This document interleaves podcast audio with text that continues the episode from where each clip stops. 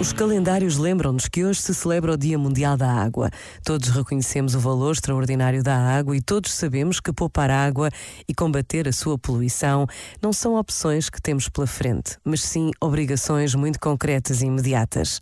Neste tempo que estamos a viver, talvez que uma das imagens mais fortes que podemos recordar seja a da recolha da água das chuvas nas cidades destruídas na Ucrânia.